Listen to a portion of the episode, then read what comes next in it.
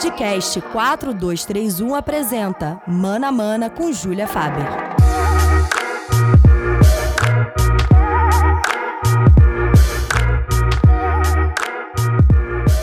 E aí, galera, bem-vindos ao 11 episódio do Mana Mana. Como estamos? Espero que estejam todos bem e, claro, em casa.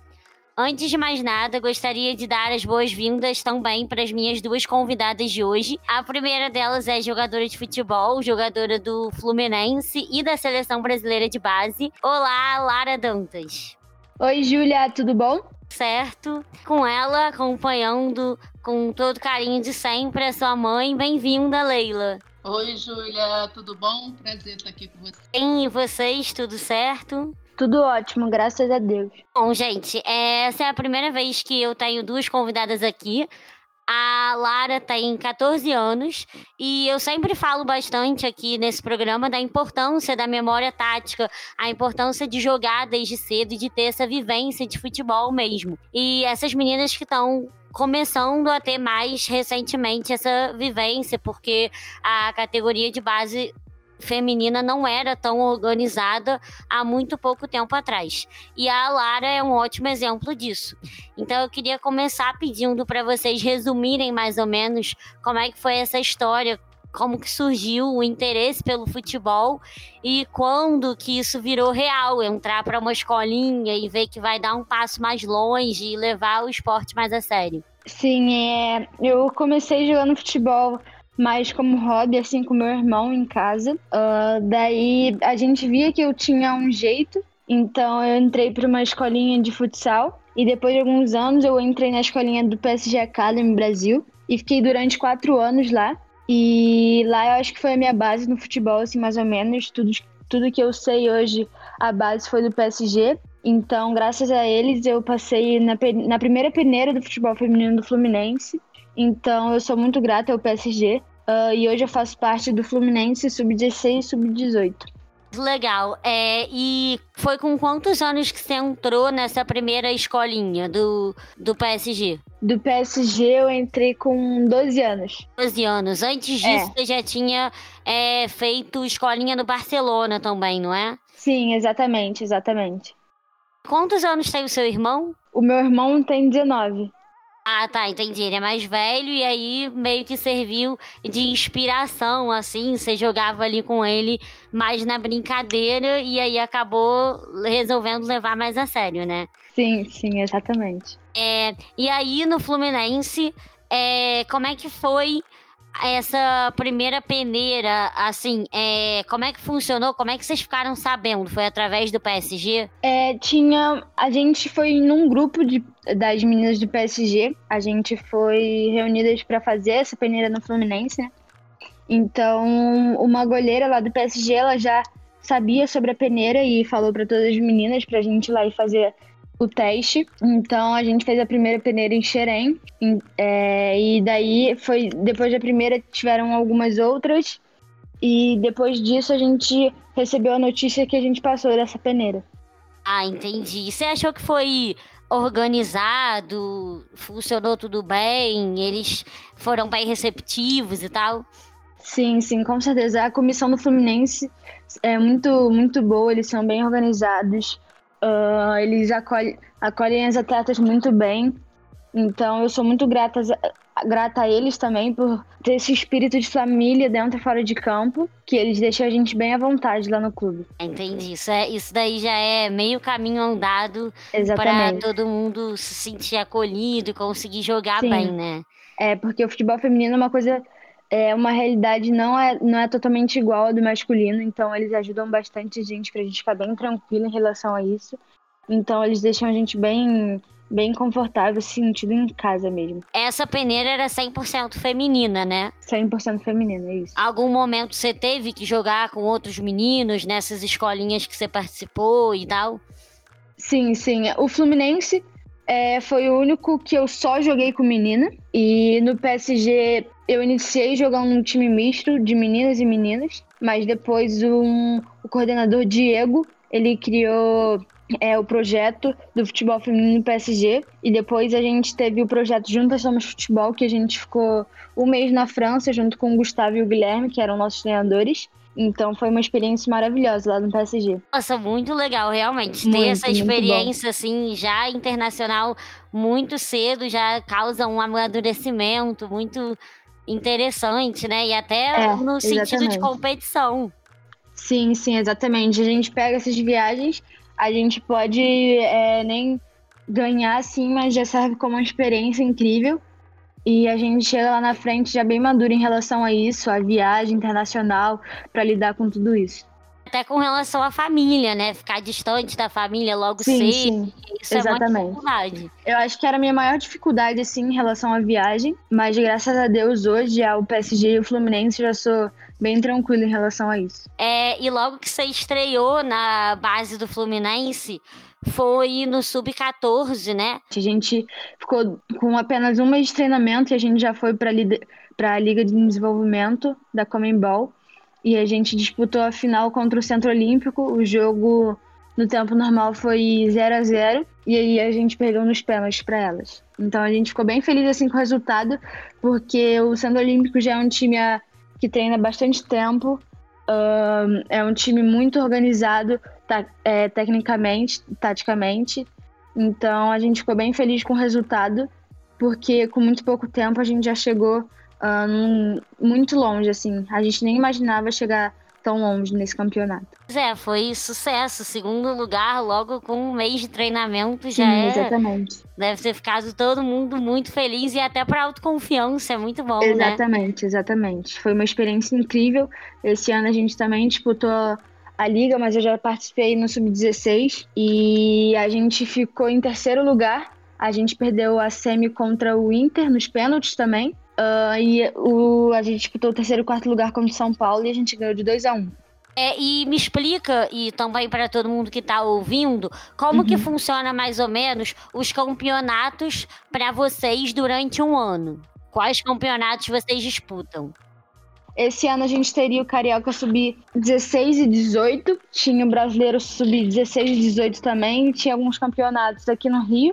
Então a gente estava bem com uma expectativa bem grande para esse ano, mas infelizmente esse coronavírus não, não permitiu com que a gente é, disputasse já alguns campeonatos. Algum, alguns campeonatos já foram adiados, então a gente não tem muita noção do que vai acontecer esse ano, mas se Deus quiser vai dar tudo certo e a gente vai conseguir uh, disputar tudo que a gente queria. É, pois é, teve, infelizmente teve essa interrupção aí, mas já é bem interessante saber que tem esse, esse calendário certinho, o carioca, depois o brasileiro, e o brasileiro você falou sub-16 e 18, é os dois juntos? É, a gente fica bem, muito feliz porque antigamente não tinha esses campeonatos de base, e hoje em dia o sub-18 é separado já do sub-16, então permite com que mais garotas possam disputar esses campeonatos de base, já dando bastante experiência para chegar chegar lá na frente e já ser bem amadurecido em relação a campeonato. É, mais uma opção de campeonato tem o. E também tem o Carioca Sub-16 o Carioca Sub-18. E ainda teria, acho, o Carioca Sub-14, se eu não me engano. Que o nosso Fluminense Sub-14 ia disputar, como Daminhas da Bola. Que é o projeto que fez essa parceria junto com o Fluminense. Entendi. Então, assim, a gente já tá vendo que antes já não tinha essa separação do sub-16 para o sub-18 e agora já tem já tem um ano inteiro de calendário preenchido, assim como funciona muito bem no masculino. E aí foi uma sim, coisa sim. que foi meio que replicada para o feminino, né? E uhum. as coisas já vão ficando mais organizadas e o e esse desenvolvimento, até para a gente ter times profissionais melhores, precisa que vocês estejam sendo Preparadas. bem né? monitoradas aqui na seleção de base, né? Sim, sim, exatamente, exatamente. Uma coisa que foi muito bom para você, né? Tenho até que te parabenizar, é que no fim do ano passado você teve a sua primeira convocação para a seleção sub-17 e olha que você só tem 14 anos. Muito obrigada, de verdade. Eu fiquei muito feliz, muito grata a tudo que está acontecendo na minha vida. É, com muita pouca idade eu já tive essa oportunidade de, é, que é o sonho de qualquer atleta, é, de estar entre os melhores atletas sub-17 uh, 2003, 2004. Então eu fico muito feliz e muito grata a tudo isso. Uh, e a comissão é muito maravilhosa também, eles me acolheram muito bem. E muito, muito feliz, muito feliz mesmo. Foi uma experiência maravilhosa e uma oportunidade única. É, desde que você começou a jogar assim, qual foi o momento que você se sentiu mais nervosa para começar a fazer alguma coisa, iniciar um ciclo? Eu acho que foi o meu primeiro jogo oficial vestindo a camisa do Fluminense. E com certeza foi o primeiro amistoso com a seleção brasileira. Como é que foram esses jogos? Você achou que jogou bem ou você ficou muito nervosa, um pouco travada? Ah, com certeza. No Flu, uh, foi na Liga de Desenvolvimento do ano passado. É, a gente ganhou o jogo de 3 a 0 contra os Foz Cataratas. Então, depois do primeiro gol, acho que eu me senti bem à vontade, assim. Mas eu ainda estava bem, bem nervosa. E na seleção eu achei que eu tava muito travada também, então depois as meninas é, me deixaram mais relaxadas e ficou tudo bem, graças a Deus. Bom também, porque aí você encontra pessoas que já estão ali há um tempo e Exatamente. aí consegue ter essa troca, né, de experiência e até para te deixar mais tranquilo. Sim, sim, exatamente. É, e aí agora, é, infelizmente, a gente está parado, né, com com o coronavírus e você tá aí com uma expectativa alta para a sequência, para ver quando que isso vai voltar, mas como é que tá a sua rotina de treinos? Uh, eu tô treinando todos os dias é, com meu fisioterapeuta. Uh, aqui no, quintal de casa, a gente tá fazendo bastante físico, bastante coisa para com que é, na hora de voltar eu esteja bem preparada e volte é, com o físico bem acima, sabe, das meninas e bem preparada para continuar os campeonatos. Mas isso é uma coisa que você está fazendo em particular ou é uma coisa que o clube dá e o clube dá esse apoio para todas as meninas? Sim, o Fluminense eles estão passando alguns treinos particulares também que ele está fazendo, uh, mas eu estou fazendo um particular também com um fisioterapeuta meu. Ah, entendi, entendi. E aí, como que, é, como que funciona isso desde o início, quando você entra no clube? Eles já dão essa estrutura mesmo de treinamento físico, treinamento tático, tudo separado? Sim, a gente normalmente faz os treinos é, lá no clube. Então foi uma coisa muito difícil de lidar esses treinos aqui em casa, porque eu acho que é, nos treinos do Fluminense é bem difícil você ter aquele incentivo de treinar sozinha, porque dá aquela preguiça e tal. Mas com o Bruno, o fisioterapeuta, tá bem tranquilo, porque ele incentiva bastante, então tá muito tranquilo. E eu espero com que na hora de voltar fique tudo tranquilo. Legal. É, e assim, eu não sei se você sabe, provavelmente não, mas eu sou fluminense. Então, assim, eu Tricolor? achei ótimo. Uhum. Muito bom, muito bom. Eu achei ótima essa oportunidade, né, de falar com você. E aí eu me identifico com bastante da sua história, essa coisa de gostar de futebol desde, sim, desde sim. muito pequena. Você chegou é a jogar isso... também? Não, não, eu sou eu jogando sou péssima. O meu negócio é só assistir mesmo. É, e aí eu queria saber quem é seu, a sua maior inspiração, assim, do futebol, masculino ou feminino, tanto faz. Sua maior inspiração, aquela pessoa que você sempre viu jogando, assim, e, e acha o máximo. Uh, é o que eu sempre falo, eu não tenho aquela inspiração, assim, certa. Eu, eu sou aquela pessoa que pega vídeos e, e jogadas no YouTube, assim, de alguns atletas que eu gosto, para ver o que eu posso melhorar naquela função. Então eu vejo é, qual jogador tem aquela é, a, sua maior qualidade naquela função que eu quero. Então eu pesquiso e vejo. Então não tem o jogador fixo que é a minha inspiração. Eu me inspiro em vários jogadores, mas cada um com a sua qualidade. Entendi. Já teve algum jogo de futebol é, que foi assim muito marcante para você, histórico, que você tenha assistido? Ah, eu gostei bastante. É quando o Brasil que quando jogou contra a França é na Copa do Mundo, que eu achei que o Brasil jogou muito bem. Foi um do melhor, foi um do acho que foi o melhor jogo assim do Brasil na Copa. Eu tava lá, então eu fiquei fiquei muito feliz com é, ver o Brasil assim disputando uma Copa do Mundo pau a pau contra a França é que a gente já vê que o futebol feminino no Brasil já está evoluindo bastante. Verdade, esse jogo foi realmente surpreendente. Eu acho que antes do jogo muita gente estava achando que o Brasil ia levar um sacode, é, né? Que exatamente. E aí exatamente. a gente acabou fazendo um jogo super duro, até é que é assim, né? Futebol é decidido muito no detalhe, a gente às vezes não tem total controle do que vai acontecer. Mas realmente o Brasil jogou muito bem, eu concordo contigo. Como é que foi isso? Você foi lá para França assistir? Uh, eu fui, é, quando eu te falei que eu fui para França com esse time feminino do PSG. Então eu vi o, o jogo Brasil-Jamaica, que foi a estreia do Brasil. Vi os Estados Unidos e França também e vi o Brasil e França. Então eu fiquei muito feliz de ver uma Copa do Mundo assim feminina, é, com a estrutura que tava, com os torcedores muito lotados os estádios, a gente vê assim a diferença como já tá. Nossa, muito legal, verdade. Acho que é sonho, né, para qualquer pessoa que gosta muito de futebol assistir uma Copa do Mundo. E ainda mais essa Copa do Mundo que foi super histórica, né? A gente até fala bastante aqui no programa sobre isso, sobre a diferença de tratamento mesmo com o futebol feminino de antes da Copa para depois da Copa, as transmissões, os campeonatos, tudo mudou. É, eu acho que foi um estouro assim do futebol feminino. É, e uma coisa que eu fiquei assim um pouco em dúvida quando você falou do treinamento e de tudo, é é tranquilo conciliar todos esses treinamentos que você tem que fazer lá no Fluminense com a escola? Sim, sim, mas você diz agora na, no período de quarentena? Agora não, tipo ano passado, em outro momento. Ah, sim. É, eu, eu vou pra escola, eu vou comendo marmita direto pro treino.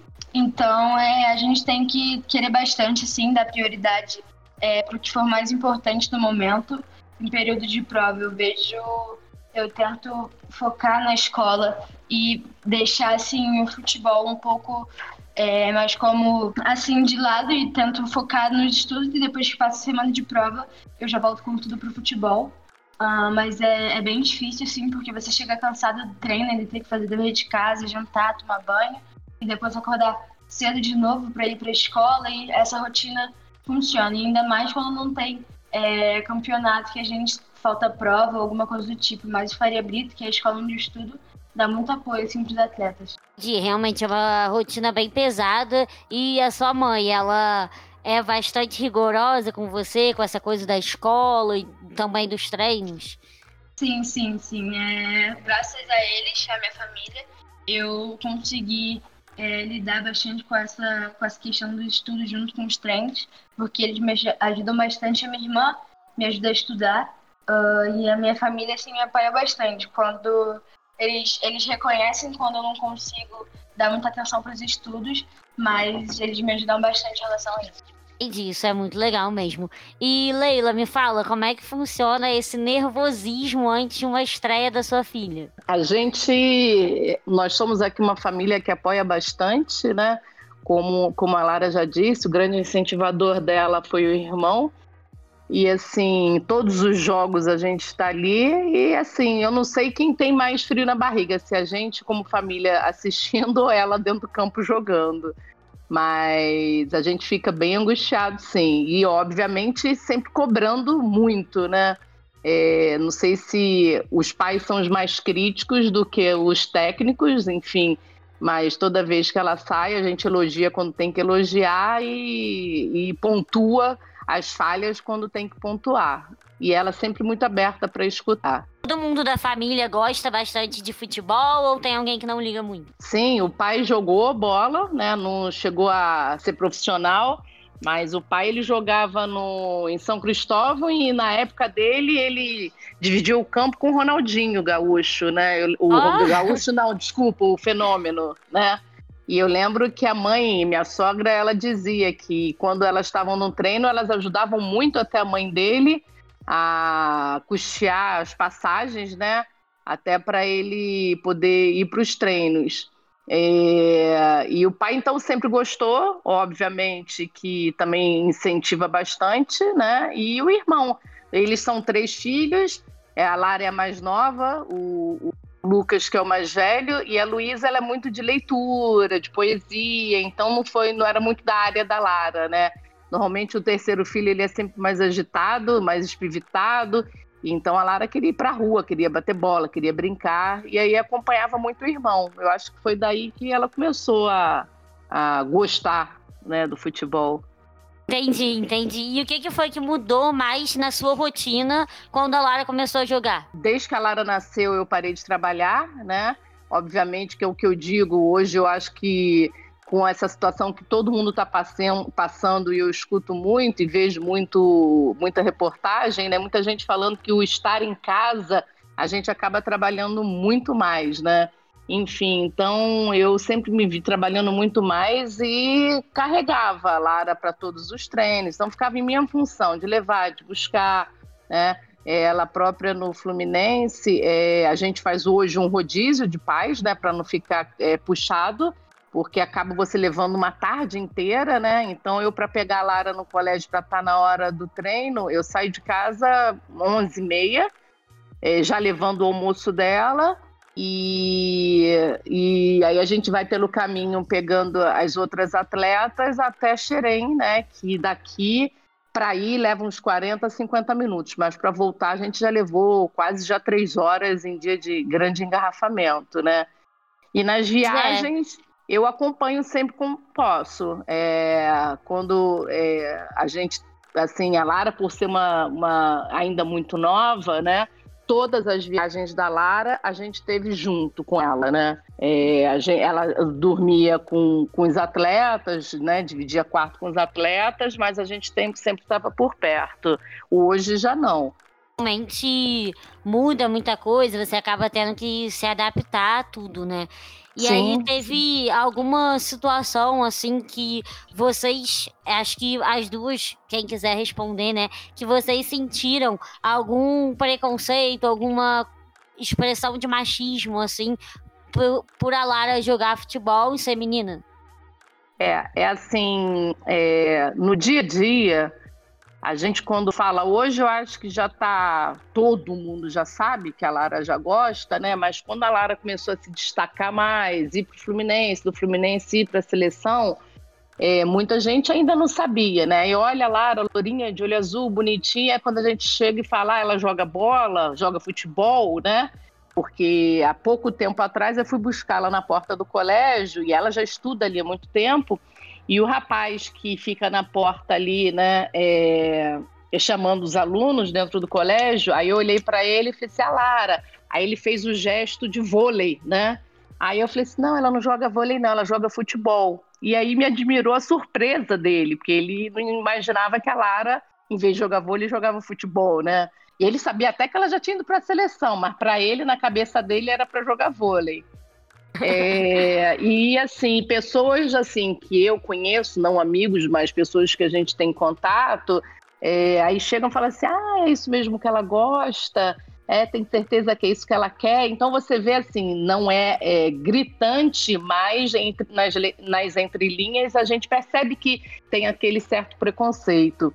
E fora a gente nas arquibancadas que escutavam os absurdos. Há muito tempo a gente já não escuta, mas eu já escutei muitos absurdos de mães, mulheres, né? Falando, na época que ela jogava contra time masculino, ela estava pelo PSG, eu já vi mães gritando: tira essas meninas daí, manda elas lavarem uma louça em casa. Entendeu? Nossa, que absurdo! É, e a Lara, ela Hoje, a Lara, na rede social dela, que teve já um alcance muito bom, e a gente também hoje até agradece muito ao fotógrafo que acompanha a Lara, porque a Lara, ela foi a primeira cliente desse rapaz, né, um rapaz super novo, né, que é o Adriano, e lá atrás ele, ele, ele fotografou o momento que a Lara escutou uma uma frase de preconceito, que ela estava num campeonato do PSG e ela foi bater um escanteio e o, e, e o pai do aluno, o pai do goleiro, ele gritou: Meu filho não vai levar gol de menina. Aí a Lara, aquilo, ela, ela se assustou né, e olhou para trás com uma cara de assustado. E esse fotógrafo estava sentado perto e ele fotografou essa hora. Eu não escutei, né? Eu, na época, eu estava até longe dela, mas eu falei, ué, ela na hora de bater escanteio, tá batendo papo com alguém atrás dela. Eu ainda cheguei assim para ver, tentar ver de perto quem era, mas falei, será se alguém conhecido que está ali puxando o assunto? E aí eu não tinha nem intimidade com esse fotógrafo e no, no dia seguinte, à noite, ele me liga para contar o que aconteceu. Aí ele falou, eu não quis falar na hora, mas assim, achei que a Lara levou super bem, mas eu percebi que ela se assustou, então conversa com ela. Mas assim, eu acho que desde muito cedo a Lara sempre teve muito isso assim embutido nela, é, porque já que a família apoia tanto, por que, que ela vai se importar com o que quem está do lado de fora fala, né? É óbvio que chateia, mas isso não deixava ela baixar a cabeça, não, nunca deixou. Cara, isso é muito bom até. Eu acho que até mesmo por estar tá acostumada a jogar com os meninos e tal, ela provavelmente criou essa capa com ela de estar tá acostumada a ouvir esse tipo de coisa e não levar tanto pro coração, né? Deixar se assusta ali na hora, mas depois deixa passar. Mas assim, é complicado, porque realmente na arquibancada a gente escuta barbaridades que nunca deveriam ser ditas. Até eu mesma, como torcedora, às vezes escuto uma coisa ou outra, eu imagino jogando o uhum. quanto isso piora. Sim, exatamente. Eu acho que isso vai ser difícil de acabar, já é o que a gente torce. Mas você vê que até hoje em dia, em, em times masculinos, você escuta barbaridade, né? É, exatamente. A gente sabe que aos poucos está melhorando, mas a gente tem até essa perspectiva de melhora, mas a gente sabe que é uma coisa muito a longo prazo que vai demorar muito para realmente acontecer. Bom, é, é isso. Eu quero agradecer muito a presença de vocês aqui. Foi muito legal bater esse papo. Eu gosto muito sempre de exaltar o futebol feminino de todas as formas e ter vocês aqui e ver que realmente os clubes estão levando o futebol mais a sério, o futebol feminino mais a sério, é assim muito importante e muito gratificante também para gente que é mulher e gosta de futebol. Bom, Ju, a gente quer te agradecer por essa oportunidade e vamos com tudo pelo futebol feminino. É isso, vamos com tudo sempre pro futebol feminino. Então tá acabando mais um Mana Mana. Eu quero agradecer a todos vocês que nos ouviram até aqui. Claro, não esqueçam de seguir nas redes sociais. Somos arroba 4231, 4 em número, 2 por escrito, 3 em número e 1 por escrito. Acho que se você tá aqui, você já segue a gente. Obrigada, até a próxima. Beijo!